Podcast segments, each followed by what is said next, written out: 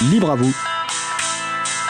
L'émission pour comprendre et agir avec l'April, l'association de promotion et de défense du logiciel libre.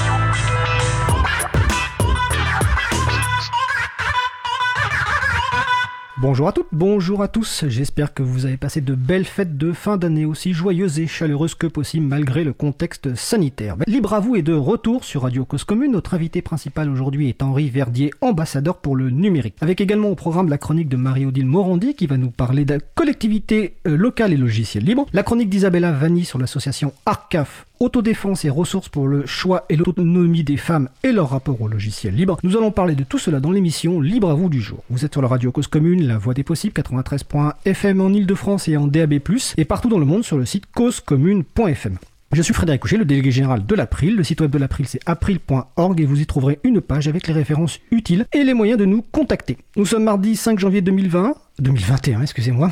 Nous diffusons en direct, mais vous écoutez peut-être une rediffusion ou un podcast. À la réalisation de l'émission, mon collègue Étienne Gonu. Bonjour Étienne. Salut Fred. Alors si vous souhaitez réagir, poser une question pendant ce direct, n'hésitez pas à vous connecter sur le salon web de la radio. Pour cela, rendez-vous sur le site de la radio, causecommune.fm, cliquez sur le bouton de chat et rejoignez-nous sur le salon dédié à l'émission Dièse Libre à vous. Nous vous souhaitons une excellente écoute et tout de suite, place au premier sujet. Les choix, voire les coups de cœur de Marie-Odile Morandi qui met en valeur deux ou trois transcriptions dont elle conseille la lecture. C'est la chronique Les transcriptions qui redonnent le goût de la lecture de Marie-Odile Morandi, animatrice du groupe Transcription de l'April. Bonjour Marie-Odile. Bonjour Frédéric, bonjour à tous les auditeurs et auditrices. Alors aujourd'hui, thème euh, début d'année, les résolutions. Le thème de ton intervention, une résolution de début d'année pour chacune de nos 36 000 communes. Nous t'écoutons. Tout à fait. Au cours de l'année 2020, diverses personnes représentant des communes ou des collectivités locales sont intervenues dans l'émission Libre à vous pour présenter l'engagement de leur entité en faveur du logiciel libre. Nous avons ainsi pu écouter le directeur de Nancy Ville Numérique qui représente un bassin de 280 000 habitants, mais aussi l'adjointe au maire de Saint-Martin-du-Riage, petite commune de 5600 habitants, preuve qu'il n'est pas nécessaire d'être une grande commune, une grande collectivité pour s'engager. Dans les propos tenus par les intervenants et intervenantes, j'avais remarqué beaucoup de similitudes que j'ai souhaité rassembler dans la chronique d'aujourd'hui. Vous retrouverez les liens vers les diverses transcriptions sur le titre de l'April sur la page des références concernant l'émission d'aujourd'hui. Sachant qu'il y a un peu plus de 36 000 communes en France qui ont les mêmes missions, un vœu en ce début de nouvelle année serait d'inciter chacune à se lancer dans un projet de migration vers le libre. Qui sait? Les garanties de transparence, d'interopérabilité et d'indépendance permises par le logiciel libre sont vantées, avec la possibilité de faire des modifications, de développer des usages spécifiques du fait de son code source ouvert et accessible. Le mot mutualisation est aussi à l'honneur, avec la possibilité de partager un service informatique entre différentes communes qui travaillent effectivement de concert à développer des usages et des outils communs. Pour bien démarrer son projet, il faut de bonnes bases. Il faut un élu qui ait compris les bienfaits du logiciel libre pour sa collectivité. Cet élu doit être soutenu par le maire et les responsables du service d'information, une équipe ou une seule personne qui partagent ces mêmes valeurs, qui seront curieux, voudront comprendre comment tout fonctionne avec la volonté de répondre effectivement aux besoins des utilisateurs. Il faut alors planifier ce qu'on va renouveler ou ce qu'on va mettre en place et qui sera du logiciel libre.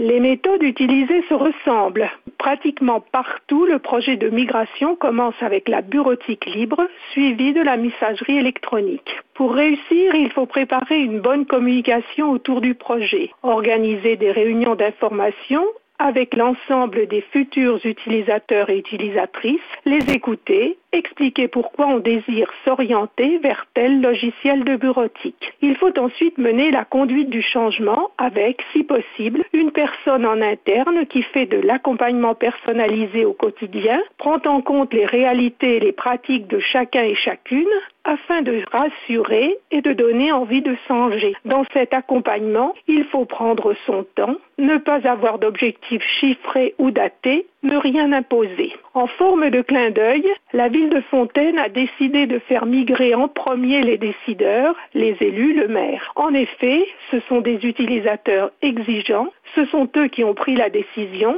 c'est donc une façon de montrer qu'ils l'assument. Souvent, on commence par installer des outils libres autant que possible sur l'ensemble des postes Windows. Le remplacement de Windows par un système d'exploitation libre phase ultime d'un projet de migration est alors facilité par le fait que les utilisateurs retrouvent l'ensemble des logiciels auxquels ils sont habitués avec une interface un peu différente, mais les outils n'ont pas changé. Des freins sont signalés le manque de culture informatique concernant le logiciel libre est dénoncé. Les stéréotypes ont la vie dure dans l'inconscient. Les personnes pensent encore que le logiciel est moins bien puisqu'il est gratuit. Au cours des réunions d'information, il faut tordre le cou à cette idée reçue, expliquer que le libre a aussi un coût, au minimum celui du premier développement. Les réticences au changement sont humaines. Quand on s'est accoutumé à un outil, il est compliqué de modifier ses habitudes et cela peut engendrer de l'inquiétude.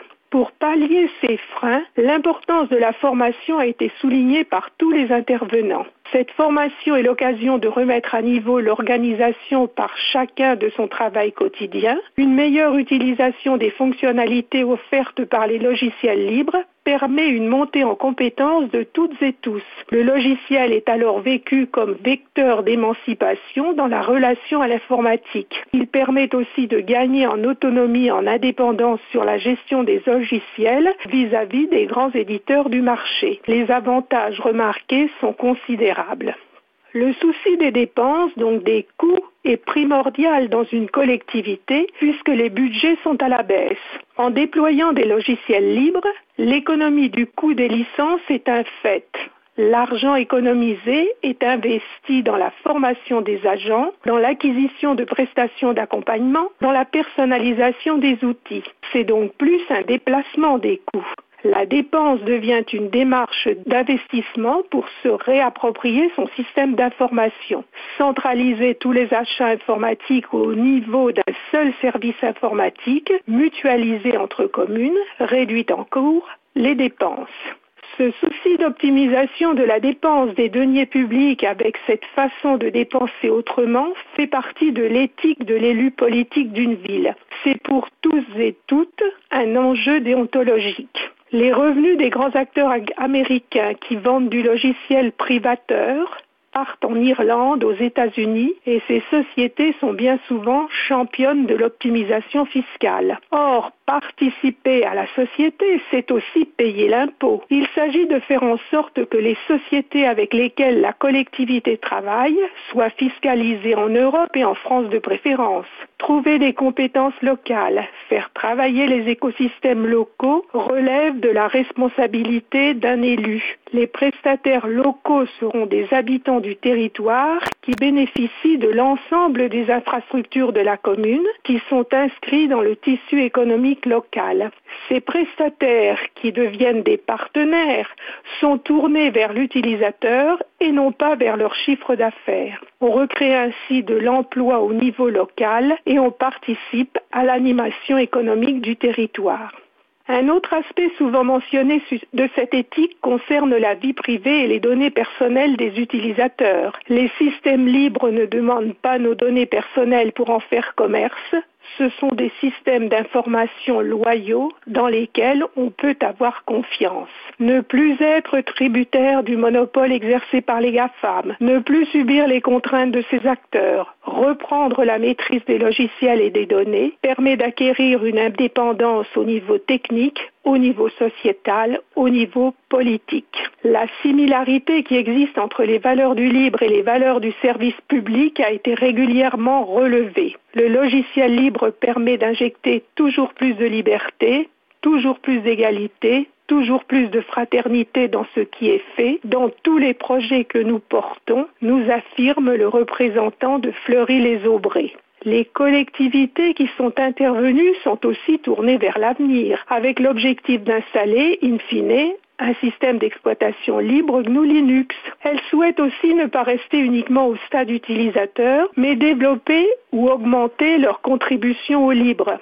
Les fonctionnalités ajoutées au logiciel seront déposées sur les forges, ces plateformes où sont stockés les codes à disposition de tous.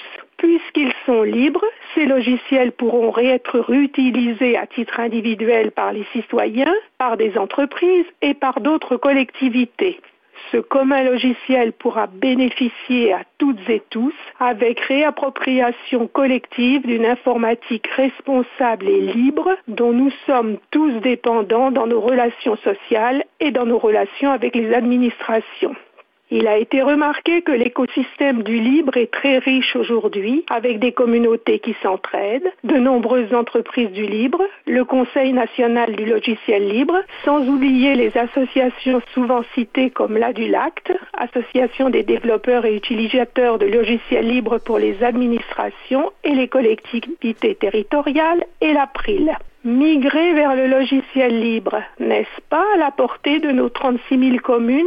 Il faut oser. Nos collectivités ont un rôle à jouer pour promouvoir, grâce au libre, les valeurs de partage et de solidarité.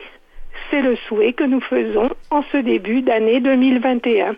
Bah écoute, merci pour ce souhait. J'y rajouterai peut-être même la migration de l'État dont on va peut-être parler tout à l'heure vers le logiciel libre. Euh, je tenais à profiter de ce début d'année pour te féliciter Marie-Odile, notamment pour les 149 transcriptions effectuées en 2020, ce qui représente 115 heures d'audio et de vidéo et les personnes qui t'ont aidé à, la, à relire. Donc n'hésitez pas à aider Marie-Odile et ces personnes. Vous allez sur april.org et vous trouverez les références pour euh, contribuer. Et tout à l'heure, je pense qu'on va reparler de, quand tu parlais de Forge, je précise que le Chapril, donc, est euh, notre service libre et loyaux et éthique vous propose une forge euh, actuellement. Donc vous allez sur chapril.org et peut-être que tout à l'heure dans le, sujet suivant, on parlera peut-être d'une forge de l'État un jour. On va voir avec euh, notre intervenant Henri Verdier que Mario Dil, tu as très souvent euh, transcrit. Tout à fait. je te souhaite une bonne fin de journée. À bientôt. Merci, bonne émission. Au revoir. Au revoir. Alors nous allons faire une pause musicale. Aujourd'hui, notre programmateur musical Eric Frodin du site au bout du fil.com nous fait découvrir l'artiste brésilien du nom de Guilherme Arcoverde qui se fait connaître sur le web sous le pseudonyme de Guifrog. Depuis 2009, cet artiste enregistre des remixes et morceaux originaux chez lui dans sa chambre qu'il partage librement sur internet. Nous allons écouter Beyond the Warrior qui est un bel exemple de musique composée à notre époque mais qui sonne comme un morceau instrumental du Moyen-Âge. On se retrouve juste après. Belle journée à l'écoute de Cause Commune, la voix des possibles. Cause Commune 93.1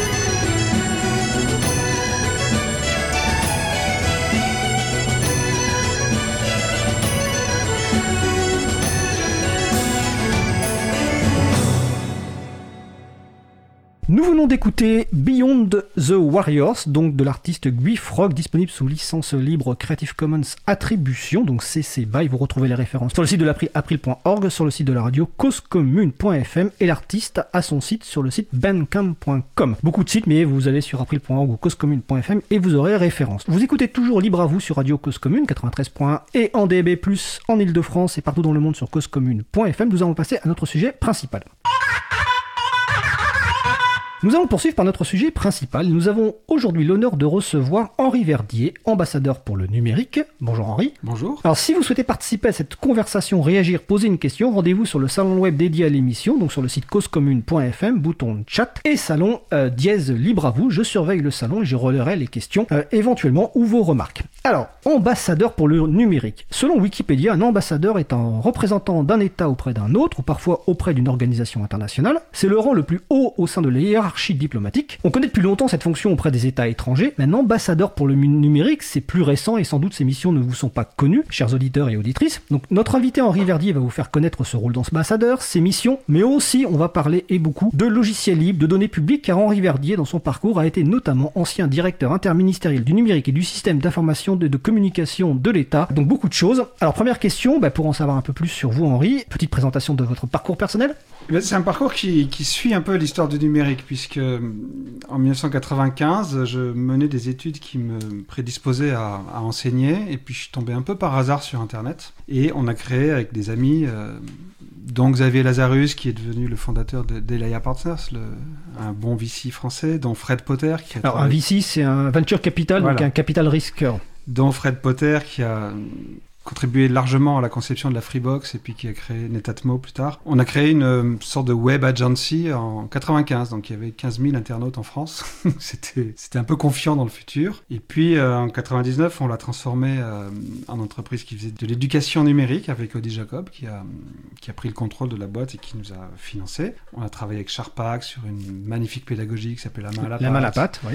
On a, on c'était passionnant la tentative d'amener de l'innovation numérique, de la personnalisation, de l'interactivité, de l'ouverture vers l'extérieur euh, dans l'école. Et puis, euh, c'est juste que le marché de l'éducation numérique dans l'école, il n'a pas beaucoup décollé pendant ces années-là. Donc on a arrêté en, 2007. Euh, j'ai créé quelques autres boîtes, dont une sur ce qu'on appelait ça les big data à l'époque, en 2010.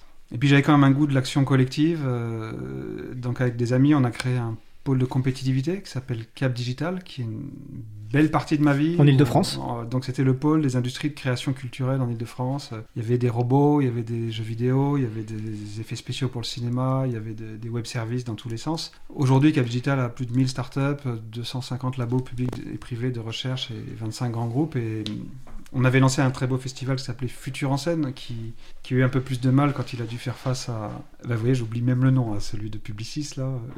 ah là, je me souviens pas. qui a lieu tous les ans en juillet, mais qui existe encore un peu dans un format un peu plus réduit. Et puis en 2013, on m'a proposé de rejoindre l'État. Euh, ce qui était un moment de, grand bonheur. D'abord pour conduire la politique d'ouverture des données publiques d'Open Data à la tête de, la mission Etalab. Mais très vite, on, a ouvert les données publiques, et puis le code, et puis, euh, les, et puis le code source des modèles avec OpenFisca et, des choses comme ça.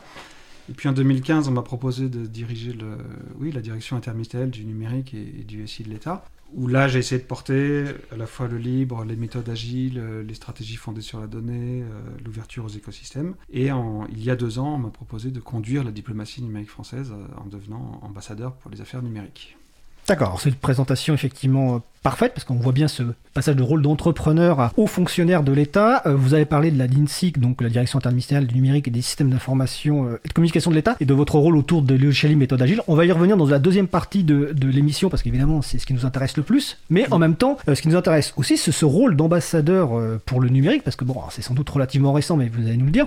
Mais surtout, la question quand on a évoqué ce sujet, les gens nous ont dit mais c'est pourquoi un ambassadeur pour le mm. numérique et c'est quoi un ambassadeur pour le numérique? C'est quoi les missions? Et peut-être que la deuxième partie vous intéresse plus parce que vous ne connaissez pas encore la première. Euh, en fait, les gens ne réalisent peut-être pas à quel point le destin des États et le destin donc des relations internationales est maintenant déterminé par la révolution numérique et à quel point en retour les États s'emploient à déterminer l'avenir du numérique. On réalise pas, mais dès qu'on pense 5 minutes, on réalise que la prochaine guerre commencera peut-être par une cyberattaque, que la maîtrise de l'intelligence artificielle est clairement devenue un enjeu dans des rapports de puissance, que le conflit, la tech war entre la Chine et les États-Unis. Euh, Donc la guerre technologique. Oui, mais je, les cite eux puisque justement la France récuse l'idée qu'il y aurait une guerre technologique. Cette guerre technologique entre la Chine et les États-Unis euh, détermine largement le futur de l'Europe, que on ne peut pas envisager l'aide au développement de l'Afrique sans penser à ses infrastructures logicielles, qu'on ne peut pas défendre sérieusement la francophonie si on n'a pas un regard sur ce qui se passe sur la toile. Et donc vous voyez qu'il y a de très nombreux enjeux de géopolitique qui, qui, sont du ressort de la diplomatie et qui, et qui ont un rapport avec le numérique. Et il y avait une diplomatie numérique bien, bien avant qu'on la formalise dans un le rôle d'un ambassadeur pour le numérique, puisque la France a un siège à l'Internet Governance Forum, euh, a un siège à l'ICANN, plaide à l'OCDE pour une fiscalité pour le numérique. Et donc, pour commencer, je pourrais dire que l'ambassadeur pour les affaires numériques, il, il, est celui qui représente la France dans ces négociations-là. C'est-à-dire qu'il y avait déjà effectivement des négociations et des personnes qui voilà. agissaient, mais là, il y a eu besoin d'un rôle spécifique d'ambassadeur ben, avec un statut d'ambassadeur. Voilà, donc euh, à la fois pour, pour, plusieurs, pour deux raisons. Pour vous avez rappelé que l'ambassadeur, c'est aussi le titre de celui qui mmh. souvent est plénipotentiaire, c'est-à-dire il vient présenter son pays avec le mandat de négocier. Et si vous n'êtes pas ambassadeur, en général, vous n'êtes pas plénipotentiaire. Et puis, il y avait le, le fait que, au fond, ces sujets étaient éparpillés au sein de du, ministère des Affaires étrangères. Quand je suis arrivé, j'ai commencé par faire une sorte de carte des gens qui traitaient de sujets numériques au Quai d'Orsay, et j'en ai trouvé plus de 50 un peu partout.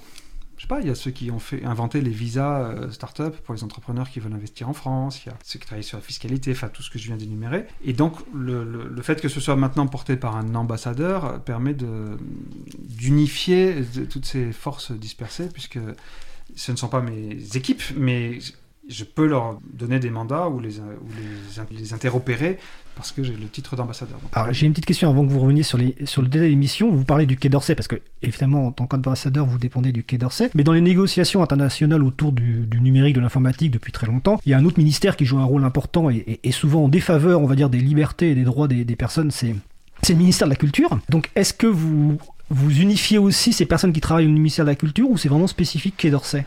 Bah, L'État est sérieux et la France est d'ailleurs euh, assez solide sur l'interministériel, donc on, on, part avec des mandats. Euh, quand, quand, on touche aux intérêts d'autres ministères, je m'attendais pas à ce que vous disiez la culture. Ah historiquement, la culture en France a toujours poussé non, mais pour. Absolument. Enfin, je, je, comme beaucoup de gens, je me suis éveillé à la conscience de la, comment dire, de la technopolitique euh, autour de, dans les controverses autour d'Adopi. Et, euh, et, de la loi droit d'auteur en 2006 avant aussi. Voilà. Dans les années 2000. Il a aussi, il a changé. Franchement, sur un certain nombre de sujets aujourd'hui, on peut aussi considérer que le ministère de la Culture euh, se vit comme le ministère de la liberté d'expression et, qu'il a quelque chose à dire sur la, liberté d'expression et qu'il le fait. Non, en général, effectivement, quand on part, il y a des questions qui sont clairement Quai d'Orsay et il y a des questions qui sont arbitrées avec, par exemple, le ministère de l'Intérieur, avec, par exemple, le ministère de, de, des Affaires, de l'économie et des Finances ou avec le ministère de la Culture. Ou Donc de l'interministériel. Donc souvent, on a d'abord une phase de validation interministérielle, oui, bien sûr. D'accord. Et alors, une question de date, est-ce que vous êtes le premier ambassadeur pour le numérique ou est-ce qu'il y en a eu d'autres avant De, de quoi alors, ça date, ce, ce, cette fonction Je crois que l'apparition de l'expression, enfin ils avaient dit tech ambassador, effectivement c'est les Danois, qui ne l'avaient pas pensé tout à fait la même chose comme nous, qui avaient dit euh, les big tech, les, les, les GAFA, comme on dit souvent en France, ont un tel poids sur notre destin que nous allons ouvrir une représentation permanente à San Francisco nous aurons un ambassadeur, en tout cas c'était un vrai diplomate, pour parler avec ces entreprises. Casper euh, Klinge. Voilà, Casper Klinge qui a rejoint Microsoft. Il ah oui, oh, j'allais vous faire un quiz, mais bon, vous, on voit quand même le professionnel qui avait bien préparé. J'ai bien connu Casper. Donc on va juste préciser pour que les gens comprennent bien que là c'est l'inverse dont on parle, c'est qu'en en 2017 le Danemark nomme un ambassadeur auprès de ce qu'on appelle les GAFA, oui, les géants pas du net. Auprès parce qu'il n'y a pas de lettre. De non, il n'y a pas de lettre. En tout cas, bon, euh, voilà, et que aujourd'hui, donc depuis euh, mars 2020, il est vice-président en charge des affaires publiques pour Microsoft Europe, donc il a rejoint le M des GAFAM. Ce qui est amusant, c'est que quand j'ai rejoint le Quai d'Orsay, j'ai découvert que les gens restaient en général ambassadeurs euh, trois ans et puis changeaient de pays et qu'on disait si tu restes plus de trois ans dans le même poste, tu vas devenir trop proche du pays que, que tu es chargé de traiter. Donc peut-être que Casper est resté trop longtemps en poste. Euh, six mois plus tard, la France a créé l'ambassadeur pour le numérique. Le, le premier, c'était David Martinon. Donc en 2017. Euh, la même année, mais ouais, six mois David plus tard. Donc, euh, et nous, on l'a jamais positionné comme quelqu'un qui représentait l'État vers une puissance qui serait les entreprises. C'était pour aller à l'ICANN. Oui, dans les, les organismes ouais, internationaux. C'est pas la même chose que le Danemark. Dans les, voilà. ouais. Parce que peut-être ce que je vous ai pas dit. Donc je vous ai expliqué à quel point il y a du numérique dans la géopolitique et, et vice-versa. Donc globalement, aujourd'hui, le périmètre de l'ambassadeur pour le numérique, je, je, le présente souvent comme une espèce de, de boussole avec euh, quatre flèches. On a des grands sujets autour de la sécurité. Autour de la sécurité, il y a la cybersécurité. Et là, c'est clairement un sujet de droit de la guerre. Hein. Enfin, nous, on dit droit humanitaire, mais c'est droit de la guerre. Donc, euh, qu'est-ce qui est permis, qu'est-ce qui n'est pas permis, comment on contrôle, c'est du droit international. Et puis, il y a des sujets de sécurité sur les contenus. Et là, la discussion euh, internationale euh, contre les... sur comment faire face au... Alors, il y a un vaste spectre. Vous parlez de la régulation des contenus? On a un mot à dire sur la régulation des contenus quand ça touche les ingérences étrangères dans les élections, quand ça touche euh, la régulation de la haine. Euh, alors, okay. la haine, enfin, souvent, le Quai d'Orsay, finalement, se retrouve quand même dans, dans les dossiers. Parce que tant qu'ils sont en France, on n'a rien à dire, mais ensuite on essaye d'en faire des textes européens et, et, et, on arrive là dans le dialogue européen. Oui, d'ailleurs, ça n'a pas trop bien réussi à ce gouvernement récemment, mais on on va pas aborder ce sujet oui, en détail. Va pas aborder ce sujet euh, ou ça y est bien réussi, je sais pas. Donc, on a des sujets de, de sécurité, des infrastructures et des contenus qui, qui sont là souvent avec des gens très régaliens euh, dans lesquels on croise des militaires, des, services, etc. On a des sujets de gouvernance Internet. Donc, on tient le, le siège à l'ICANN, par exemple. Alors, rappelez juste ce que c'est que l'ICANN pour les gens qui nous écoutent. L'ICANN, c'est l'International euh, Association. euh, Assigning Number, c'est la qui gère notamment qui, les, qui gère les, les attributions de noms de domaine. des noms de Euh, domaine, etc. Voilà. Et donc, de- euh, l'an dernier, par exemple, on a mené un combat que, dont je suis assez fier, pour tout dire, puisque le, le- on a failli assister à la privatisation subreptice du point .org, Ah oui, la vente du point org ouais, qui aurait été vendu à un fonds d'investissement. Comment il s'appelle déjà, ce fonds le- euh, Ethos Capital. Ah, Ethos Capital, oui. Lui-même fondé par l'ancien directeur général de Ouais. l'ICANN, qui venait de faire voter par son board, malgré l'avis négatif de tous les adhérents, euh, le fait qu'il allait se vendre à lui-même euh, le point .org. Et je peux dire que, bien sûr, il y a des... Donc vous avez agi là-dessus. Ah, plus que ça. D'accord. clairement le premier pays qui a, en tant que pays, parce qu'avant nous, bien sûr, l'Electronic Frontier Foundation. Oui, on a, nous, l'April, on avait Web- co-signé la lettre de l'Electronic Frontier Foundation. euh, Avait, avait Mobilisé. ma- manifesté leur désaccord. Mais le premier pays qui a battu le rappel en disant nous n'acceptons pas, c'est inacceptable, etc., c'est la France qui ensuite a entraîné l'Allemagne, l'Europe. Mais la vérité qui est vexante pour vous et pour moi, c'est que c'est probablement le- la tournée générale de Californie qui a, qui a raclé la querelle en disant si vous faites ça, je vous referai payer les 20 ans d'impôts auxquels vous avez échappé parce que vous étiez non-for-profit. Cela dit, on a au moins l'honneur d'avoir sonné la charge euh, et dit qu'un- Oui, déjà ça. que les États se préoccupaient de l'intérêt général. Donc, Donc sécurité, gouvernance de l'internet, Gouvernance de sécurité, l'Internet. gouvernance de l'internet, deuxième point. de la diplomatie économique, comme la question de la fiscalité pour les affaires numériques, qui bien sûr est d'abord portée par Bercy, mais on, est- on- on suit de très près et dans un dialogue constant avec Bercy. Et puis, ne l'oubliez pas, la France a quand même une vraie grande diplomatie de valeurs. La France, elle défend l'accès à l'éducation, l'accès à la culture, le développement des pays émergents, la liberté d'expression, la liberté de la presse. Puisque je vous sens taquin, vous allez dire... Y, y compris Gérald Darmanin? Voilà, vous allez dire, après, vous allez me dire au moins à l'étranger, vous me défendez. Euh, mais aujourd'hui, on peut plus penser tout ça sans le penser à travers le numérique. Donc en fait, Ouais. il y a énormément de sujets numériques dans l'accompagnement de la transition numérique de ces politiques publiques-là. Et donc l'ambassadeur pour les affaires numériques, il supervise tout ça, il harmonise tout ça, et il met en mouvement des forces qui sont un peu partout euh, au sein du Quai d'Orsay. Et il y a la langue française, que vous avez parlé en Par introduction. exemple, et Ouais. on a fait cet hiver, par exemple, moi j'étais très fier, on a donné un coup de pouce, et pour le coup, euh, bête et méchant, on s'est retroussé les manches et on a aidé. Avec l'OIF, euh, on a Alors l'OIF, l'Organisation internationale de la francophonie. Voilà. Vous aussi, vous avez vos sigles. hein. oui, mais les personnes qui, qui, qui l'écoutent ne connaissent pas forcément tous les sigles. On s'est rendu compte que l'Afrique aussi allait devoir faire face à sa crise du Covid, qu'elle avait des États parfois moins structurés, et qu'elle allait avoir et des systèmes de santé euh, encore plus à plaindre que les nôtres, et qu'elle a quand même des innovateurs, des entrepreneurs, des Fab Labs, euh, etc. Et on a fait naître un mouvement euh, tout bêtement en utilisant Slack, hein, mais nous on a servi. de- Alors Slack, c'est un environnement propriétaire de travail collaboratif, on va Voilà. dire. Un truc moins bien que hum, les outils libres qui existent. Il se trouve qu'ils sont partis sur Slack. À la fin, on a fait vivre ce réseau de plus de 6000 innovateurs africains qui, un peu partout, fabriquaient euh, des masques, des respirateurs artificiels, des, petits guides euh, de, bonnes pratiques sanitaires, euh, et qui s'entraidaient, et qui se passaient des tips et des tuyaux, et des, ressources. et là, on a juste servi de, véhicule pour aider à cristalliser un mouvement dont l'énergie venait d'Afrique. Et, c'était un très beau moment de, travail diplomatique. D'accord. Alors sur le salon web, je vois une question que je vais la lire telle qu'elle, parce qu'elle est assez, assez longue. On semble noter à travers différents projets législatifs une tendance à déléguer une partie du pouvoir régalien aux grandes plateformes. On peut aussi penser à la tentative de la proposition de loi Avia, donc sur la régulation de la haine, de déléguer la sanction des propos haineux ou la directive droit d'auteur, donc ministère de la Culture, le contrôle de la licéité des partages d'œuvres par les internautes euh, aux, euh, aux GAFAM. Euh, Partagez-vous ce constat? Quelle est votre lecture de cet enjeu? Ma lecture de cet enjeu, c'est que c'est euh, nous, enfin, on a plutôt été toujours défavorable à, à ce genre de logique, puisque l'état de droit, ça commence euh, par les règles de base de l'état de droit, et, c'est dans, la démocratie que doivent se prendre les, sanctions. Cela étant rappelé, euh, pour répondre à la question en, la montant à une certaine portée théorique. Premièrement, il y a 15 ans, 20 ans, je sais plus, on a eu des batailles homériques qui, sont, qui ont permis d'établir euh, l'idée qu'il y avait un statut de l'hébergeur avec sa neutralité, et un statut Donc c'est la loi de deux- la directive européenne de 2000 et la loi pour la confiance pour l'économie numérique de 2004, Bravo, vous êtes plus calé que moi. qui va bientôt être revue euh, sans Oui. doute. Donc on avait l'hébergeur et c'était et heureusement que sinon on n'aurait sans doute pas eu Oui. la révolution Internet qu'on a rappelé qu'il était neutre au contenu et neutre à la responsabilité sur les contenus et l'éditeur qui prenait la responsabilité sur les contenus. Et on a vu arriver un business qui s'est faufilé entre les deux, euh, qui dit c'est pas moi qui ai écrit les contenus, mais qui vit réellement de la nature des contenus puisque son placement publicitaire dépend de la nature Donc des là vous parlez de Facebook et compagnie. c'est le business de la plupart des réseaux sociaux, oui. Ouais. Euh, qui en plus par la publicité personnalisée et la personnalisation du contenu et le croisement des deux euh, a quand même un rôle de curateur, de vous l'appeler comme vous voulez. Et quelque part, moi je pense qu'on ne tranchera cette querelle que quand on aura solidement construit le tiers statut et construit. Entre hébergeur, éditeur? Oui, quand on aura compris quelle est la responsabilité précise et jusqu'où elle va de celui qui certes n'a ni financé ni écrit les contenus, mais en a mis certains en avant et d'autres non, et, a joué un rôle quand même dans leur présentation. Donc aujourd'hui, on n'a pas encore clairement ce, statut. On a commencé à le préparer dans la directive sur les retraits de contenu terroriste, qui est aussi un des sujets que- qu'on suit, euh, mais, mais c'est pas encore un, un consensus général. Et puis on a un deuxième problème, c'est que, bah, vous voyez bien, Facebook par exemple se, se gargarise d'avoir mis 36 000 modérateurs. euh,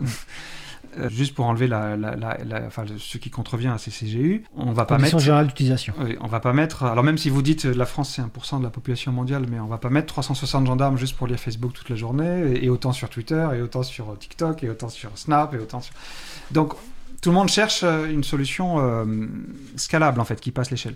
À titre personnel, je trouve que ces approches, j'ai un devoir de réserve comme vous le savez, Oh, montre en tout cas une pensée pas assez numérique. C'est-à-dire que, et, et notamment une absence de réflexion sur les, les dimensions systémiques, sur le fait que, justement, un combat sur euh, la transparence des algorithmes de préparation des contenus, une cons- une- un débat public et collectif sur ce qu'on permet ou pas à ces algorithmes de sélection des contenus. Enfin, on je pense que les, les réponses, on le voit par exemple dans la stratégie de Twitter qui commence à chercher des, des petits trucs qui vont freiner la viralité. euh, vous avez remarqué Oui, par exemple, sur le, le, le- le- ils avaient changé récemment sur les retweets. ils- Ouais, par de- défaut, c'était il fallait mettre un commentaire. Voilà. Pour Et depuis quelques semaines, ils vous disent euh, Est-ce que tu es sûr que tu veux partager Voilà. ce truc? Tu l'as pas lu. ils rajoutent de la friction quelque part. Voilà, ils mettent de la friction. Ils mettent Ouais. de la. Voilà, absolument. Ça avait commencé avec WhatsApp qui a empêché qu'on forward à plus de 10 personnes à la fois là, euh, un, un- un message reçu sur WhatsApp.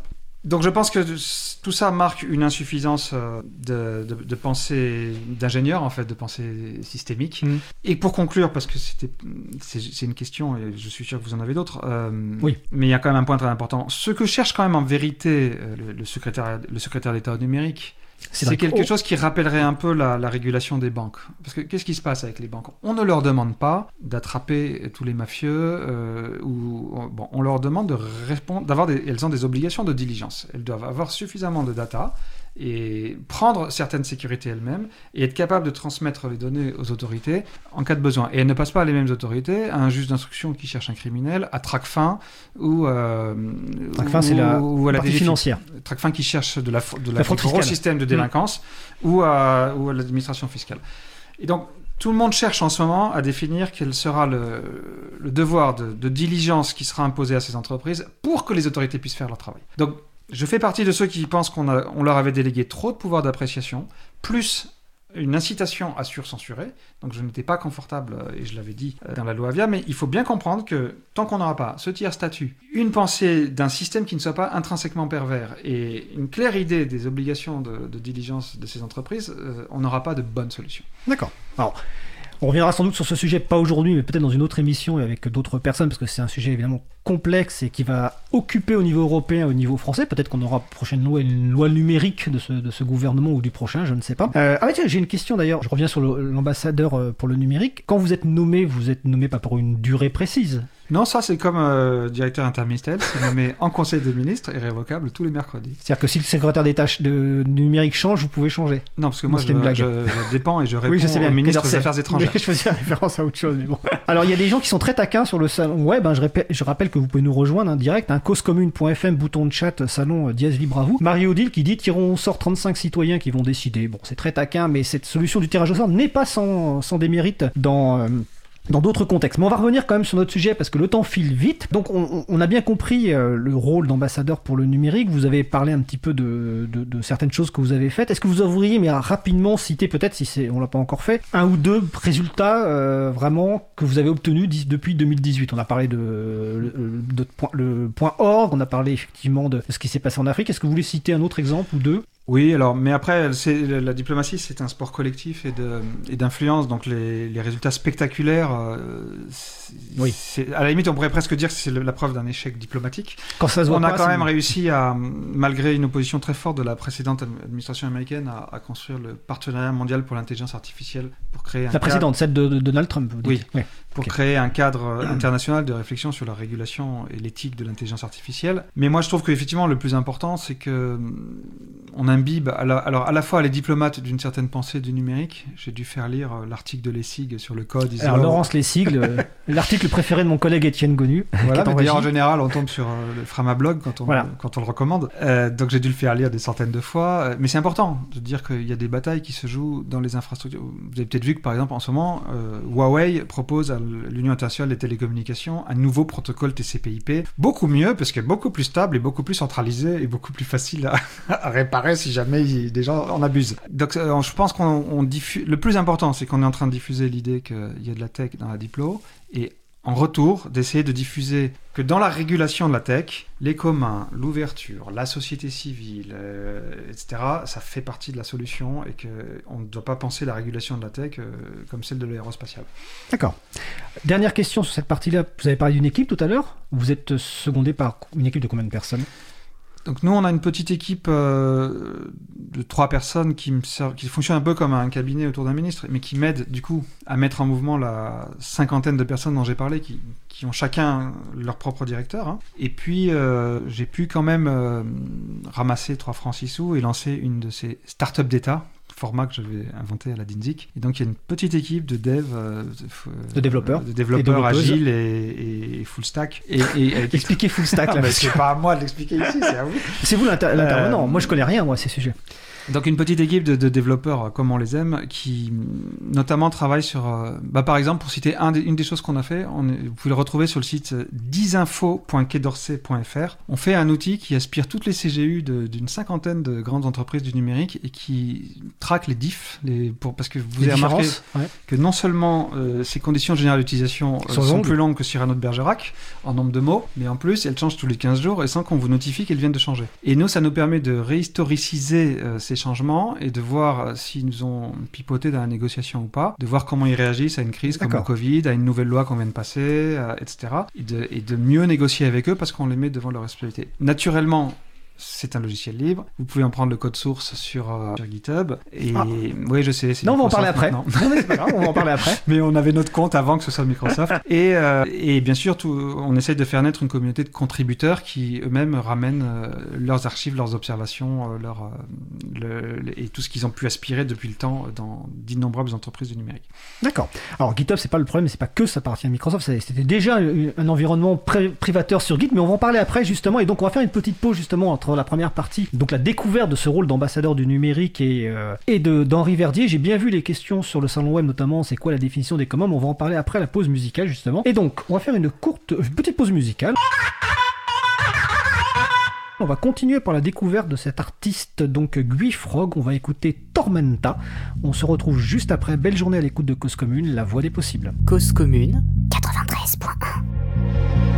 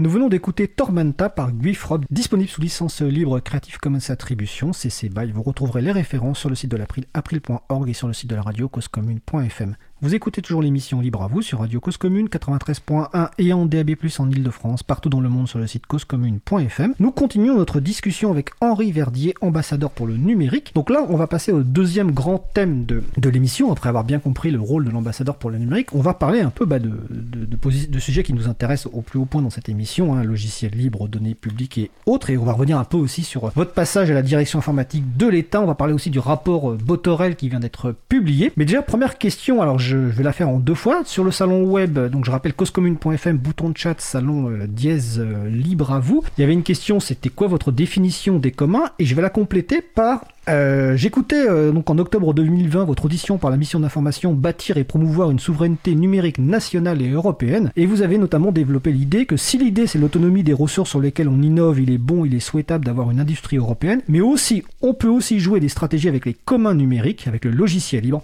OpenStreetMap, Wikipédia. Nous plaidons pour que cela entre dans une stratégie de souveraineté. Vous avez aussi cité l'exemple de l'Agence française du développement de l'AFD qui développe des partenariats publics communs. Donc, donc première question pour vous, c'est quoi les communs, c'est quoi les communs numériques et quelle est votre position logiciel libre, données publiques Ah, mais ça fait 17 questions ça. Ouais. Bon, sur les communs, d'abord, je sais parfaitement que dans les communautés du libre, euh, on peut avoir des controverses de définition et que euh, on peut se, coller des étiquettes, etc. Le sujet m'a assez passionné et je, peux renvoyer, les auditeurs qui s'intéressent, j'avais contribué un article à la revue Esprit tout entier sur les communs et l'économie politique. Euh, moi, je vais prendre une définition très simple, c'est ce qu'on fabrique et qu'on gouverne en commun. Donc pour moi, un commun, c'est pas seulement la nature de la propriété intellectuelle sur la ressource en question, parce qu'on peut être un libre qui n'est pas commun en fait, parce qu'on est tout seul. Et, si c'est fabriqué en commun mais sans gouvernance en commun, etc. Donc les, je sais pas, pour moi, oui, que ce soit Wikipédia, OpenStreetMap, euh, euh, enfin on a quelques exemples de très grands communs contributifs. Et effectivement, c'est comme l'a dit d'ailleurs Marie-Odile tout à l'heure, euh, on voit bien qu'il y a quand même une sorte d'homothétie avec le rôle de la puissance publique qui est supposé travailler au nom du peuple souverain, au service de l'intérêt général, et que souvent c'est des ressources qui nous donnent des, leviers d'action. Ma position, ma position n'a pas d'intérêt, mais ce que nous avons essayé de faire sur l'open data et sur le, libre, je vais juste dire c'est intéressant parce qu'on voit bien que maintenant euh, tout le monde dit il faut ouvrir les données, il faut ouvrir le, le code, euh, c'est le même mouvement. Mais en fait, il y a en 2013 quand j'ai rejoint l'État, c'était deux sujets très séparés en fait. Euh, moi, on m'a appelé, je l'ai rappelé, pour conduire la politique d'ouverture des données publiques, d'open data. Au fond, on conduisait cette politique petit a pour des raisons de transparence démocratique, parce que c'est notre constitution. hein. La société est en droit de demander compte à tout agent public de son administration, c'est nos droits de l'homme. Petit b, euh, parce que ça pouvait être un stimulus économique, parce qu'il y a des gens qui ramassent ces données et qui inventent des services avec. Et petit c, enfin, en tout cas, moi, j'ai rajouté que très souvent, le premier bénéficiaire de tout ça, c'était l'État lui-même, parce que le premier qui souffre des silos et des données inaccessibles, etc. Demandez au gars, qui est un de mes amis, qui recevait tous les soirs le nombre de décès en EHPAD par SMS Sérieusement le, le démarrage de l'épidémie de Covid. Oui, bien Ah sûr. oui. Parce qu'on n'avait pas de système d'information qui avait prévu de partager cette information-là D'accord. avant qu'elle ne soit euh, centralisée et rassemblée par l'INSEE, mais tout ça, ça faisait perdre trois semaines. Quoi. Donc, euh, l'efficacité de l'État, ça c'était l'open data. Et puis, le libre, quand j'ai pris la tête d'État Lab, le portail data.gouv.fr, il coûtait un million par an, il était fait par une grosse... Alors, Etalab, c'était le service d'ouverture des données publiques Voilà. que vous avez dirigé. Le portail data.gouv.fr. Data.gouv.fr.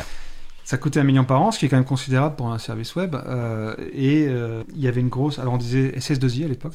Maintenant on dit euh, entreprise de services numériques. Et chaque fois que je voulais modifier un pouillem, on me disait oulala, là là, attends, faut faire un bon de commande. Et puis, tu... puis ça coûtait très cher. Et je trouvais juste insupportable de pas pouvoir réparer moi-même un truc qui allait pas quoi. Et donc au début, j'ai essayé d'introduire dans l'État euh, le, le libre plus pour des considérations d'autonomie stratégique en fait, et de capacité d'action et de vitesse de réaction. Petit à petit, et c'est très bien, les deux sujets ont un peu convergé.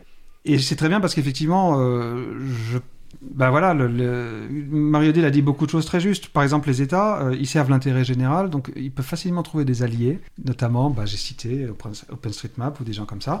Les États, ils n'ont pas de concurrents, hein, personne ne pique de part de marché, donc ils peuvent facilement coopérer. Donc c'est un peu bête de faire un portail et que les Luxembourgeois fassent le leur, et les Belges fassent le leur, et les Allemands fassent le leur, et machin. C'est assez facile, en somme, de s'organiser euh, et de mettre des développeurs d'accord. C'est plus facile que de mettre des diplomates d'accord. Et puis, vous, oui, j'y ai fait mention devant l'Assemblée. Je pense que là, on en arrive à un point majeur maintenant où l'existence et la pérennité de commun, et donc oui, je mets le commun jusqu'au logiciel ou, au jeu de données, est une condition de souveraineté.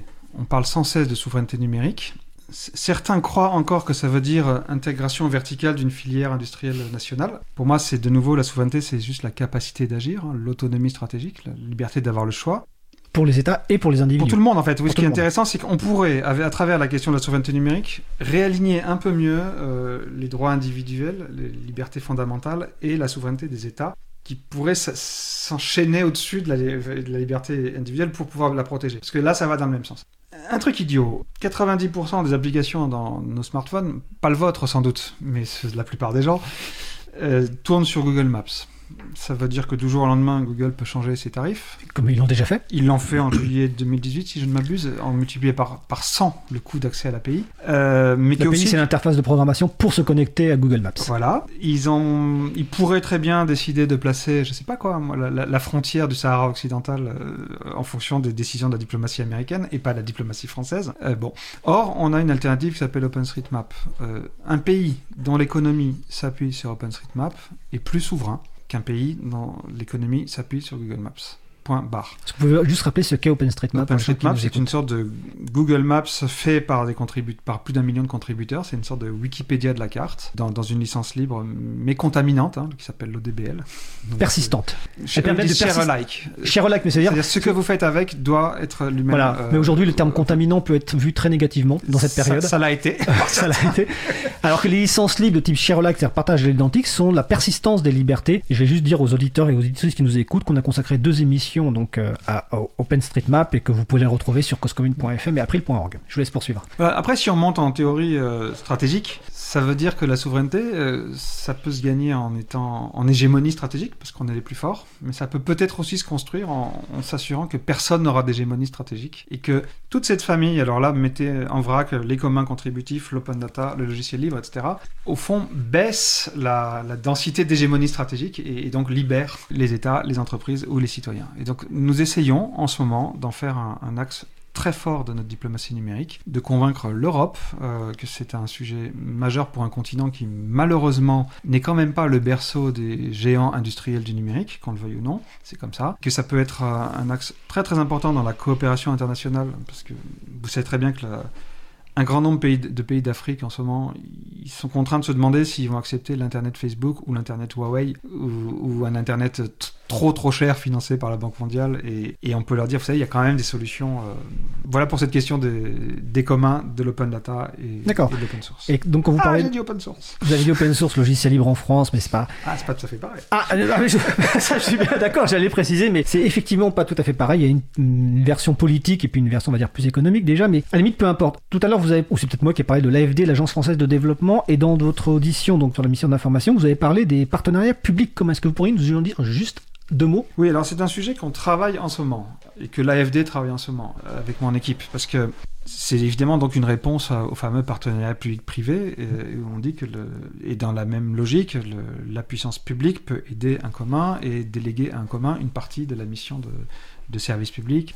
Aujourd'hui, il y a quand même une difficulté, mais ça- du coup, cette question fait réfléchir. Euh, la plupart des aides publiques au développement ont été faites dans des systèmes de prêts remboursables. Et donc, le plus facile, c'est quand même de dire euh, au pays, je te crée, une, je te construis, une auto- je te finance une autoroute, tu mettras un péage et tu me rembourseras chaque année par un truc. Et donc aujourd'hui, la vraie question, c'est comment on finance quelque chose dont on ne pourra pas tirer des recettes par péage, par, par enclosure, pour garder, pour prendre une autre. Alors, en terminologie. closure, voilà. Et donc on est en train de chercher des outils financiers quand même pour tout dire. Alors la bonne nouvelle c'est que parfois on est en train de parler d'infrastructures qui peuvent être 100 fois moins chères qu'une autoroute. Donc, euh, et, et là aussi nous ne cessons de montrer que l'existence d'un cadastre par exemple peut changer la donne dans un pays d'une manière incroyable. Puisque pays sans cadastre, il a des paysans qui ont un bout de terre mais qui peuvent pas aller voir une banque pour emprunter. D'accord. Donc ils peuvent pas investir.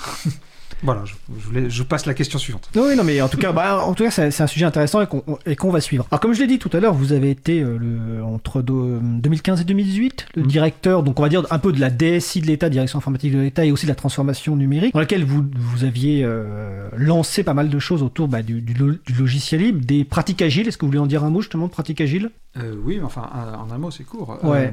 Je sais. Mais bon, l'État, au fond, son information. Alors, DSI de, de l'État, euh, DSI groupe Oui. de l'État. hein. C'est-à-dire que Groupe, oui. l'État, c'est 16 000 ingénieurs, informaticiens, pardon, euh, 150 personnes à la DINSIC, c'est 4 milliards de budget 10 millions à la DINSIC. Et donc, on a la, dans le privé, on appelle ça la DSI corporate, celle qui essaie de donner des règles, des, des Aux autres standards, des bonnes pratiques aux Mm. autres DSI Mm. qui ont le pouvoir, le, pou- le pouvoir féodal et financier. Et des équipes, il est dans les autres DSI. Donc, à tous ceux qui disent qu'on n'a pas fait assez en trois ans, je rappelle qu'on était là pour changer la trajectoire de, puissance bien plus puissante que nous. Et donc, dans ces 4 milliards, euh, l'État, la moitié, c'est à peu près la masse salariale de- des informaticiens, puis il y a 2 milliards d'achats, à peu près 1 milliard de licences en tout genre, et à peu près 1 milliard de très grands projets dingues. Des trucs qui coûtent 80, 500, 800 millions d'euros, qui se font pendant 15 ans, euh, et qui sont en dehors de tout comparable. Parce que quand vous faites le SI de paye d'un million de profs, juste, il n'y a, y a aucun comparable au monde. Alors, euh, certains éditeurs logiciels vont dire moi je sais faire des sites paye, mais ils oublient que toute la fonction de ressources humaines de l'éducation nationale, c'est d'être sûr que le 1er septembre à 8h du mat, 1 million de profs sont devant 13 millions d'élèves, chacun dans la bonne classe.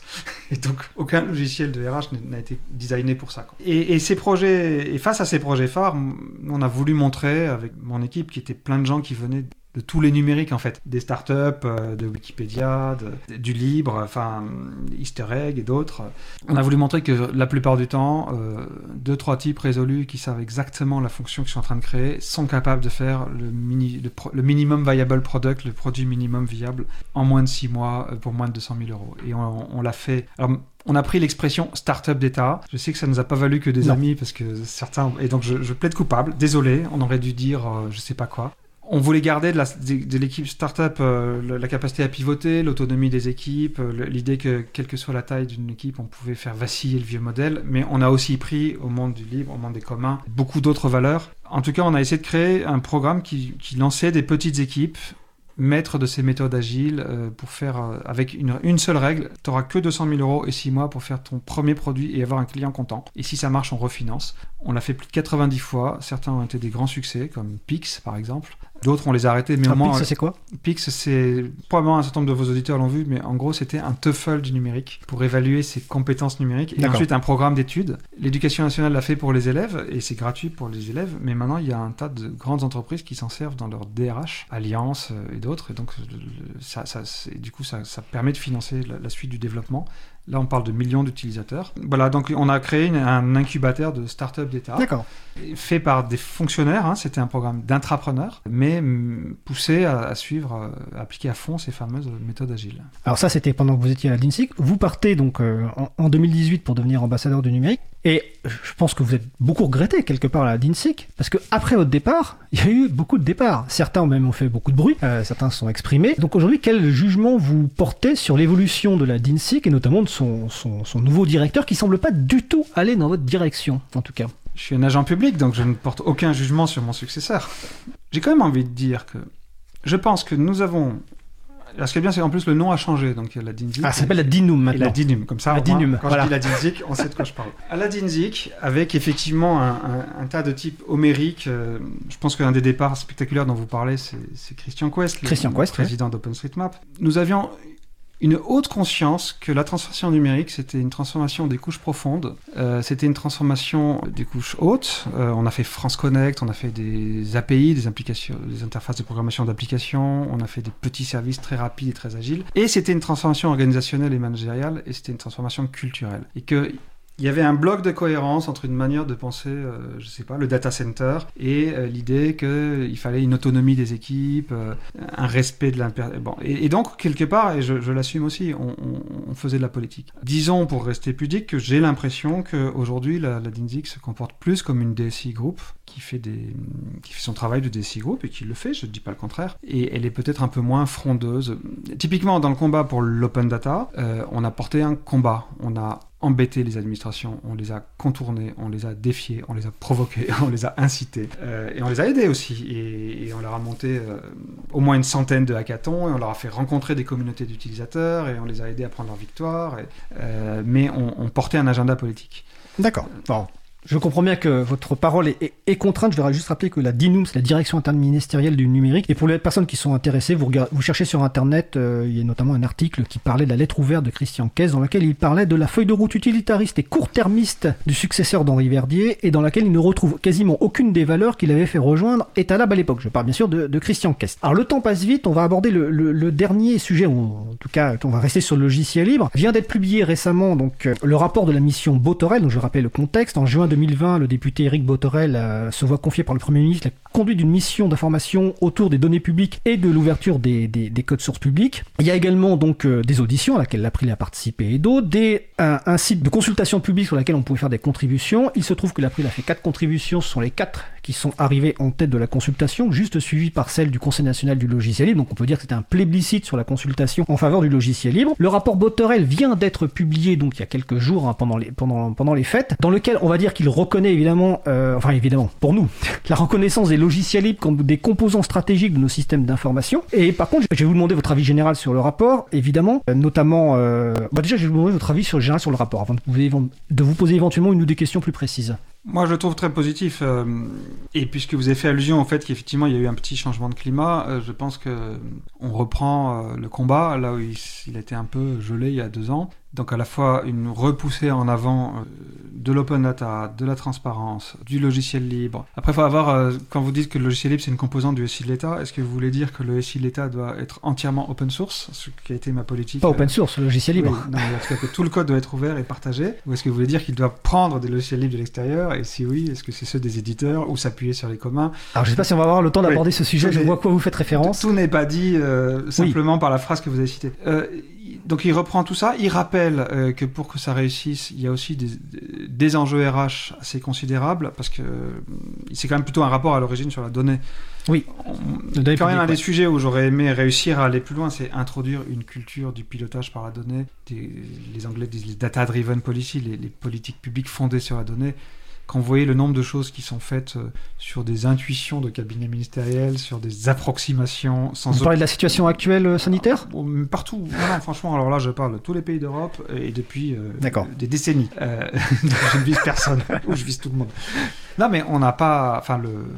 La haute fonction publique qui est pétrie de droit et de sciences administratives n'a pas une très grande culture scientifique et encore moins une culture du, pilotage par les faits, du je me rappelle un jour, je discutais avec les douanes, ils avaient fait un, un SI euh, incroyable pour décider euh, quels bateaux, quels avions, quels camions ils allaient contrôler euh, dans les aéroports, les ports et, les machins. Ils avaient, ça avait coûté un paquet de millions d'euros.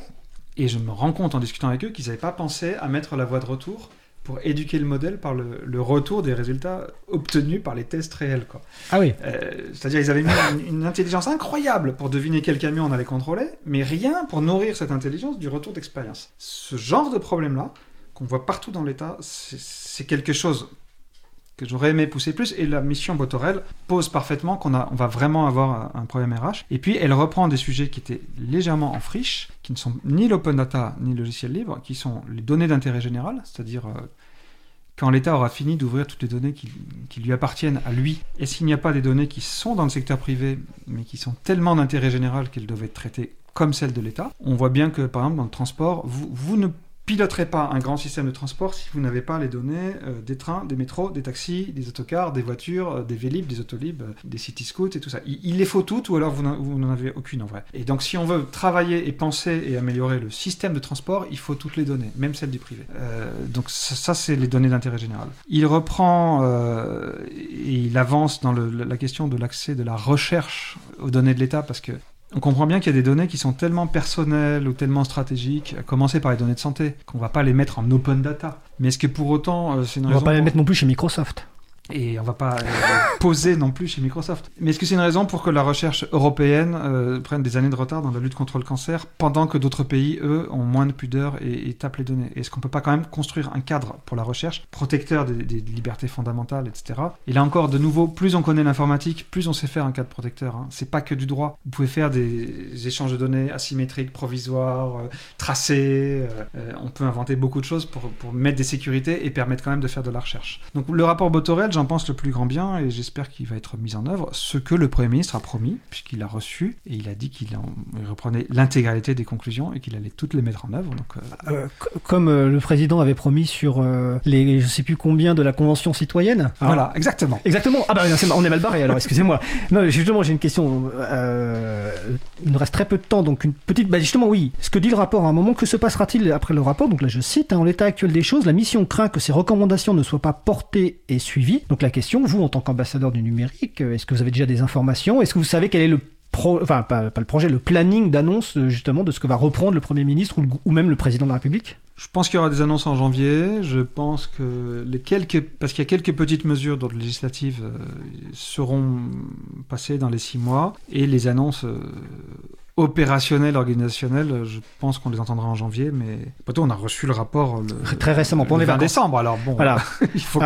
une des recommandations de, de ce rapport de, est, est, la création d'une mission euh, logiciel libre à l'interministériel, hein. donc peut-être au sein de la DINUM, alors que nous, l'April, on portait ça à l'extérieur de la DINUM, hein, pour, euh, pour de différentes raisons. Euh, donc cette recommandation fait écho à la récente stratégie logiciel libre de la Commission européenne qui a été publiée en octobre 2020. Que pensez-vous de cette recommandation euh, et en fait quelles sont pour vous les conditions essentielles pour qu'elle puisse vraiment produire des effets utiles par rapport au logiciel libre et données publiques. Moi, j'ai envie de dire que la question du logiciel libre, vous, vos communautés, vous l'avez parfois mal posée parce que c'est monté trop vite vers l'idéologie euh, et, pas assez vers la, conduite du changement et les conditions de possibilité. Euh, j'ai envie de dire aussi que le, pour pouvoir tirer parti d'un logiciel libre, euh, c'est quand même mieux d'avoir des développeurs. Euh, L'État avait perdu l'habitude de faire lui-même, mais dans des proportions invraisemblables. Je, pense à un très grand ministère régalien dont la DSI... Euh, ministère de la Défense Non, non compte 1200 personnes,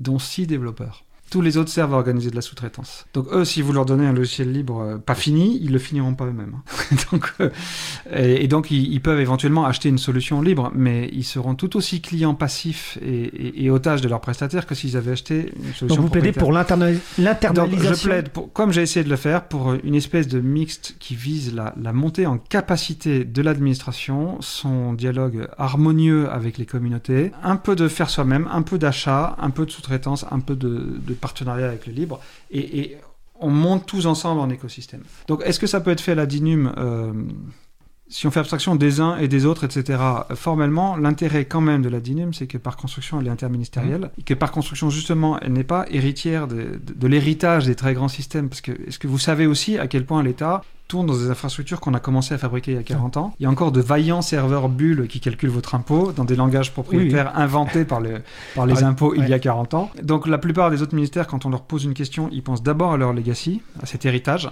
Euh, est quand est-ce qu'il va péter euh, Comment ne pas le... Et donc moi je trouve qu'il n'est pas impossible que cette mission soit posée en centrale, en interministériel à Matignon, donc à la DINUM. Après, qu'est-ce qu'on attend d'elle? Est-ce que c'est... Avec quels moyens aussi surtout Humain, parce qu'aujourd'hui, voilà, parce qu'en fait... à la DINUM, il y, y, a le référent logiciel mais il, est un peu hmm. il fait beaucoup de choses, et on le salue, Bastien Guéry. Pour tout dire, j'ai beaucoup aimé. Dans, sa chronique, Mario Di l'a dit tout à l'heure, euh, qu'il y avait des collectivités qui, plutôt que de financer des, des, bénéfices à Seattle, euh, investissaient sur des compétences sur le territoire. un des plus grands problèmes, c'est que l'État, il considère pas que financer un, commun, euh, c'est investir c'est une dépense pour lui. En revanche, il considère que acheter un truc pourri, c'est investir. Donc aujourd'hui, on a ce problème. Et effectivement, honnêtement, plus que de savoir s'il y a une mission, blabla, et où est-ce qu'on la pose. Est-ce qu'on est capable de trouver quelques dizaines de millions d'euros pour soutenir des logiciels qui sont vitaux pour notre souveraineté? C'est ça la question. sans qu'on ait l'impression qu'un rigolo a donné de l'argent à fond perdu à ses copains. Elle est là la question. Est-ce qu'on est capable de prendre la décision stratégique de dire j'ai besoin qu'existe euh, Firefox, Ubuntu et ce que vous voulez. Et donc je mets du pognon là-dessus. La France vient aider la pérennité de, ces communs. Comme on le fait pas, euh, bah, vous avez vu aussi nos amis de Framasoft ont été un peu vénères pendant le confinement en disant les mecs, on va quand même pas faire tourner toute l'éducation nationale sur nos trois machines. Ils avaient raison de dire ça. Ah oui. Donc la question en fait, d'abord, il faut une mission, mais est-ce qu'on est capable de poser une stratégie d'investissement pérenne et durable euh, pour construire enfin une, sorte de résilience, quelque chose qui, passe l'échelle Donc après, où vous le posez, honnêtement, moi je, m'en fiche un peu. Ouais, Bastien fait un boulot extraordinaire, euh, l'équipe fait un boulot extraordinaire, euh, mais avec peu de moyens et, notamment pas de chéquier. Euh, dernière question, mais euh, je vous laisserai aussi le mot de la fin. Ça sera sans doute euh, rapide. Thierry Noisette, dans ZDNet, donc journaliste qui connaît bien le logiciel libre pour le suivre depuis de nombreuses années, conclut son article sur le, qui portait sur le, rapport Botorel, huit ans déjà après la circulaire Héros sur le bon usage du logiciel libre dans l'administration, qui date de 2012, quatre ans après la loi d'Axel Lemaire pour une république numérique, donc de 2016, faisons un vœu pour 2021. Et si l'État et les politiques accéléraient enfin? Est-ce que vous y croyez? Bon, la réponse va être forcément oui, mais euh, 2021, ça va être euh, l'année véritablement de l'accélération? Moi, je pense qu'il va falloir plus qu'une décision portant seulement sur le logiciel libre pour obtenir une telle accélération. Euh, honnêtement, je le redis, pour moi, il y a un mixte. Euh, Est-ce qu'on se donne une... D'abord, avant, donc j'ai parlé de la nécessité d'avoir cette culture du développeur, de savoir faire soi-même, avec ce souci instinctif d'autonomie stratégique qu'a le vrai développeur, parce qu'il ne veut pas dépendre d'un gars qui est tout loin, qui l'a jamais vu, et, attendre la réponse d'un autre. Quoi. Mais au-delà de ça, ça voudra dire qu'il faudra reconnaître aussi que l'informatique est une fonction stratégique, et pas une fonction support, et qu'elle se mêle de choix politiques, et que... euh, donc je pense qu'on va faire des progrès en 2021, mais je pense qu'il y a, y a besoin de quelque chose de plus profond, et il y a besoin de, de penser la question à la maille de la transformation de l'État, de la transformation de l'action publique, une transformation stratégique, organisationnelle, managériale, et que non, il ne suffit pas de nommer une mission logiciel libre, ni même de lui donner 10 millions d'euros d'investissement. Oui, ça ne suffira pas. Bon, en tout cas, je, je pense que les gens qui nous écoutent sont convaincus que vous participerez à, à- à cet effort. Est-ce que vous voulez rajouter un dernier mot de conclusion ou ça vous paraît bien comme ça? Non, j'étais très heureux de vous rencontrer enfin, parce que finalement, on s'était pas croisés. On s'est croisés rarement, mais là en fait on est masqués en plus. Euh, on s'était croisés à l'époque de la DINSIC et non, même à l'époque de Cap Gi- Digital. Oui. Il y a bien longtemps, dans Ah, une grande aussi. réunion autour du Forum mondial du logiciel libre, je crois que ça Ah s'appelait oui, comme oh ça. là là, mon Dieu. Mais bon, on va pas en reparler parce que ça pourrait sortir des, des zombies. de- d'histoire, que que d'histoire, exactement. En tout cas, c'était un grand plaisir et je pense qu'on aura l'occasion de, reparler et j'espère que vous reviendrez pour approfondir certains points et l'évolution évidemment par rapport à la, mission Botarel et autres. Donc c'était Henri Verdier, ambassadeur pour le numérique. Donc je vous remercie et on va passer, euh, on va faire une pause musicale. Alors, on va écouter euh, bah, toujours la- l'artiste Guy Frog, on va écouter Valsa Branca, on se retrouve juste après. Belle journée à l'écoute de Cause Commune, la voix des possibles. Cause commune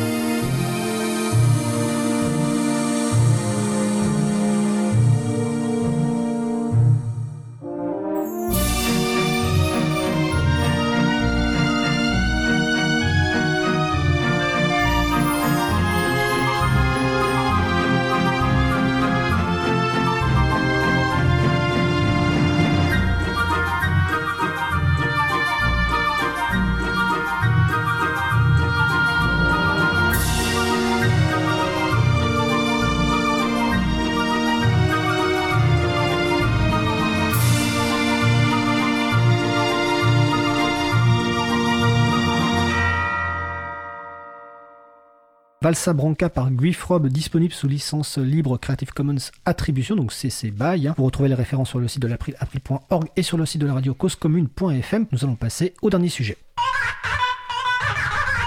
Parler d'actions de type sensibilisation menées par l'April ou par d'autres structures, annoncer des événements libristes à venir avec éventuellement des interviews des personnes qui organisent ces événements, c'est la chronique Le Libre fait sa com de ma collègue Isabella Vanier, qui est coordinatrice vie associative et responsable projet à l'April. Donc aujourd'hui, Isabella va nous présenter avec une invitée l'association ARCAF, Autodéfense et ressources pour le choix et l'autonomie des femmes. Donc je... est-ce que vous êtes bien au téléphone?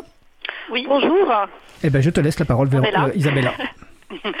Merci. Euh, bonjour à tout le monde. Euh, mes meilleurs voeux pour euh, une année 2021 plus douce, plus sereine. J'ai le plaisir d'avoir avec nous pour cette chronique Libre Sarah Fernandez de l'association ARCAF. Donc je, répète la, signification de l'acronyme Autodéfense et ressources pour le choix et l'autonomie des femmes. Sarah donc va nous parler de l'expérience de son association avec les logiciels libres. bonjour Sarah. Bonjour. Euh... Merci d'être avec nous. Donc, tu es présidente de, de l'ARCAF. Je te propose euh, de commencer par, euh, par nous présenter l'association, quelques mots. Oui, alors je suis plus présidente, je suis une des fondatrices, mais ah, euh, je, je, suis salariée de l'association et je suis plus dans le bureau. Et, mais en tout cas, je suis très investie et c'est une association de prévention des agressions faites aux femmes qu'on a créée en Ile-de-France en 2013 et qui euh, a une antenne à Marseille depuis, euh, depuis quelques années. Et euh, notre, euh, notre activité principale, c'est d'organiser et d'animer des stages euh, d'autodéfense et de prévention des agressions pour les femmes, selon une méthode qui est la méthode riposte. Méthode riposte, c'est quoi C'est une méthode euh, bah, en fait qui permet de partager avec les femmes des outils de prévention, donc de prévention des agressions, pour à la fois euh, soit stopper une escalade de violence, soit euh, riposter, se défendre face à des situations d'agression qu'on peut vivre en tant que femme, que ce soit des agressions physiques, verbales, psychologiques euh, ou sexuelles, qui seraient commises par euh, des inconnus ou euh, des personnes qu'on connaît ou des proches. Et voilà, c'est une méthode qui est euh, enseignée depuis 2008 en France et elle est issue d'une autre méthode qui s'appelle Action, qui elle est enseignée euh, au, au Québec. Merci pour, euh, pour cette présentation. Euh, L'ARCAF a adhéré il y a quelques années euh, à l'April en précisant euh, dans, la, dans le formulaire d'adhésion euh, que vous utilisiez des logiciels libres pour vos activités, pour échanger euh, par courriel et pour créer aussi vos supports de, de, support de communication. donc je voulais savoir, savoir un petit peu pourquoi ce choix, si, ça a été, si ce choix a été fait dès le début, dès la fondation de l'association, comment ça s'est mis en place euh, ben oui, euh, ben en fait dans l'association il y avait certaines qui avaient l'usage des, lo des, logiciels ou bien aussi de systèmes d'exploitation libres depuis longtemps, par exemple c'était mon cas, et puis il y avait d'autres pas du tout ou un peu et ou qui utilisaient certains logiciels mais sans forcément savoir que c'était des logiciels libres. Et, euh, et en tout cas c'est vrai que moi j'ai été un petit peu moteur euh, parce que ça, ça faisait depuis je sais pas 10-15 ans que c'était c'était mes usages. Et euh, en tout cas, on est tombé d'accord pour essayer d'utiliser un maximum les outils libres. Euh, aussi parce que ça faisait euh, écho à certains aspects de notre approche euh, d'autodéfense, euh, à savoir de présenter un éventail de possibilités et de choix et d'adapter euh, les outils qu'on a à nos propres besoins, sans penser qu'il y a de recettes, des recettes toutes faites. Mais en tout cas, il y a cette idée peut-être qui, qui, nous oppose, entre guillemets, c'est pas forcément une opposition, mais qui fait qu'on s'éloigne de, des logiques plutôt privatrice, c'est que justement nous on n'a pas forcément envie de s'attacher à des recettes toutes faites, à des choses sur lesquelles on n'a pas de, prise. Et donc ça c'était une première chose qui nous plaisait. Et aussi, ben euh, voilà, en tout cas, ça, ça nous intéressait de pouvoir euh, utiliser des logiciels libres pour euh, tout simplement communiquer entre nous, créer des supports de, de transmission, de, de logistique, euh, à la fois dans l'assaut et puis aussi avec les, les associations partenaires ou les structures partenaires. Donc, si j'ai bien compris, tu es tu étais moteur, donc c'est toi qui a euh, qui, qui a proposé euh, en fait d'utiliser des logiciels libres. Et si j'ai bien compris, il n'y a pas trop eu de résistance, on va entre guillemets, dans l'équipe, parce que les arguments, même philosophiques, qui sous-tendent euh, à l'utilisation de logiciels libres, parlaient tout à fait aux personnes de l'équipe. Oui, oui, oui. Et puis j'ai l'impression qu'en général, euh, quand on partage des valeurs communes sur euh, l'autonomie, l'émancipation des personnes, euh, bah, c'est difficile d'être en désaccord avec les, les, principes du libre. Enfin voilà, je parle de mon assaut, mais je pense que c'est valable pour plein d'autres aussi. En fait, les, les résistances dont je parlais, c'est surtout euh, euh, lié à des habitudes euh, qu'on peut avoir appris et donc à la peur souvent du changement, la, la, la peur de, de, de, perdre de temps, la peur de, de, se retrouver avec un, un logiciel moins performant. donc effectivement, ce qu'on a vu dans d'autres structures, c'est que c'est vraiment important qu'il y a déjà une personne, voire plusieurs, qui, qui accompagnent, donc qui sont moteurs, comme tu disais, soit du changement, soit du du, choix initial. Et, voilà, l'accompagnement est aussi une action importante pour que les, personnes se sentent se pas perdues. Mais voilà, quand, quand on adhère, comme tu dis, au, principe et, qu'on est bien accompagné, bah, finalement, euh, l'utilisation de logiciels libres se, se, passe, se, passe, très très bien. Et euh, je voulais euh, aussi parler avec toi du volet autour du numérique que vous avez mis en place dans votre association. C'est quelque chose que vous avez introduit dans vos stages, j'imagine.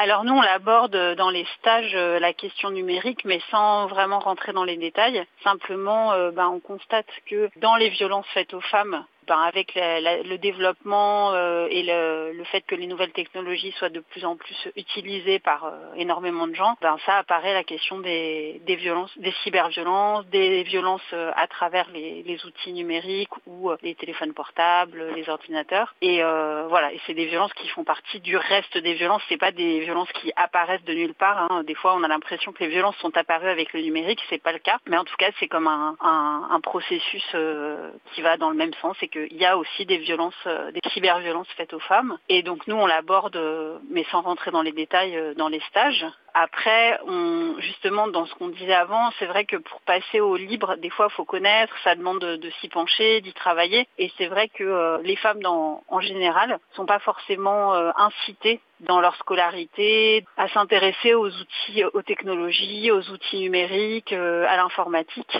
Et donc nous, c'est quelque chose quand même qu'on constate et on essaye en tout cas de, développer des outils euh, pour euh, que les femmes euh, se sentent plus à l'aise pour connaître les outils numériques et faire des choix. Parce que c'est ça, c'est que des fois d'utiliser du libre, c'est de faire des choix qui sont pas l'évidence, parce que l'évidence c'est d'utiliser des logiciels privateurs, des GAFAM, et, et donc de, de se dire ok, je vais utiliser autre chose. Ça demande pas beaucoup de connaissances, mais en tout cas d'avoir l'impression qu'on est capable de faire ses choix et voilà, nous on essaye en tout cas d'informer, euh, et je pense notamment, on le fait beaucoup avec notre newsletter. Donc on envoie une, newsletter mensuelle et on, il y a une rubrique numérique où on essaye euh, une fois par mois de, enfin c'est pas on essaye, on le fait d'ailleurs une fois par mois, d'avoir une rubrique sur euh, une question, voilà, sur comment des femmes se sont emparées des technologies pour euh, œuvrer pour leur émancipation, pour des fois se défendre face à des cyberviolences, pour construire de la solidarité, pour visibiliser euh, des violences. Donc euh, voilà, c'est quelque chose qu'on aborde souvent. Très bien. Et puis voilà, vous, abordez le sujet pendant les stages ou avec la newsletter et bien évidemment toujours l'occasion pour diriger éventuellement vers d'autres structures, vers, vers, l'agenda du libre, euh, pour savoir s'il y a s'il y a un événement. Bon, euh, cette période est un peu particulière, mais voilà, l'idée c'est aussi de, de, donner des, des, ressources pour que les gens puissent, les personnes puissent aller plus loin s'ils le souhaitent. J'ai une autre question. Euh, je, je, me demandais si l'ARCAF en ce moment est 100% libre. Et sinon, pas du tout. Il reste à faire? Pas du tout. on n'est pas 100% libre pour plusieurs raisons. Alors d'abord parce que... Euh, on me dit qu'on a une minute. Si tu y arrives euh, en minute, ce serait génial. J'essaye d'aller vite. Ben, parce qu'autour de nous, les gens sont pas nécessairement 100% libres. Donc des fois, on se retrouve face à, par exemple, à, en enfin, à l'Arcaf de France, parce que donc on est deux, deux antennes. Euh, nous, on est sur Rise Up, par exemple, comme mail. Et ben, ça arrive très très régulièrement que nos mails arrivent dans les spams. Euh, de certaines de certains mails. Donc euh, bah, pour la communication, c'est pas toujours simple. Donc ça demande énormément d'énergie. Ça veut dire que derrière nous, il faut qu'on passe des coups de fil pour être sûr que nos mails soient arrivés et tout. Donc ça demande du travail en plus. Donc on continue et on va continuer d'être d'utiliser ce mail, mais c'est pas toujours simple. Et puis nous, notre intérêt, c'est de pas nécessairement se couper. Enfin, c'est qu'on veut euh, être visible auprès euh, des femmes qui auraient besoin euh, de prévenir les violences et que ben on est super contente que ça puisse passer par du libre et par des voies, des canaux de, libre, mais c'est pas tout le temps le cas. Et donc voilà. c'est la mission de l'association qui, qui prime. voilà, on a bien compris que que vous vous y tenez énormément, mais après, voilà, la mission de l'association, c'est de protéger les femmes, de les aider, donc euh, c'est de réduire, en tout cas, c'est de réduire la vulnérabilité par tous les moyens, avec tous les outils qu'on peut avoir. Et évidemment que nous, on préfère euh, des outils libres, mais pour nous, c'est pas une règle, c'est pas un absolu. Et en tout cas, nous, on veut pas être dans des grands discours de il faut dégoogliser ou il faut, mais plutôt réfléchir à nos pratiques et nos besoins collectifs, nos, enfin, de, s'inclure aussi dans un, tissu euh, plus large et d'avoir en tête à chaque fois, ok, qu'il y a des solutions libres? Qu'est-ce qu'on peut proposer? Est-ce que c'est maniable? Est-ce que c'est euh, facile d'accès? Donc en tout cas, c'est quelque chose, euh, voilà, on veut plutôt aller aller par là. Et ça marche plutôt, hein, mais c'est un long travail. le livre, c'est un cheminement, tout à fait, pour les personnes comme pour les structures. et Sarah, je dois malheureusement clôturer notre interview parce qu'on a plus de temps. Merci, un grand merci pour avoir participé à notre à notre mission et plein de bonnes choses pour pour toi et pour l'association Arcaf pour cette nouvelle année. Merci ben, encore. merci beaucoup et bonne année à tout le monde.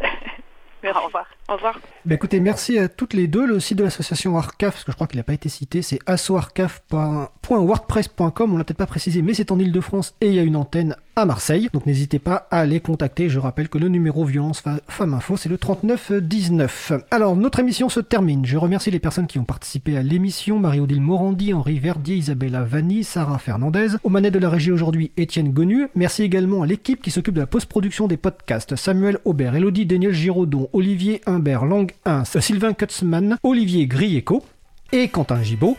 Vous trouvez les podcasts complets et par sujet sur le site de l'April et sur le site de Cause Commune. Vous retrouverez également les références complètes des sites que l'on a cités, les moyens de nous contacter. Toutes vos remarques et questions sont évidemment les bienvenues. N'hésitez pas à nous faire des retours. Nous vous remercions d'avoir écouté l'émission. Si vous avez aimé cette émission, n'hésitez pas à en parler le plus possible autour de vous. Faites connaître également la radio Cause Commune, la voix des possibles. Je vous encourage par exemple, si vous avez envie de bouger un petit peu vos fesses, même assis, à écouter l'antenne libre que j'ai le plaisir d'animer avec euh, mon voisin Mehdi qui nous a fait une playlist autour de la salsa, un peu de musique africaine. Donc vous allez sur causecommune.fm, vous regardez dans la partie antenne libre et c'est la dernière qui est disponible et vraiment c'était un grand plaisir. La prochaine émission, donc Libre à vous, aura lieu en direct mardi 12 janvier 2021 à 15h30. Notre sujet principal portera sur la formation professionnelle au logiciel libre. Nous vous souhaitons de passer une belle fin de journée. On se retrouve en direct mardi prochain. Et d'ici là, portez-vous bien.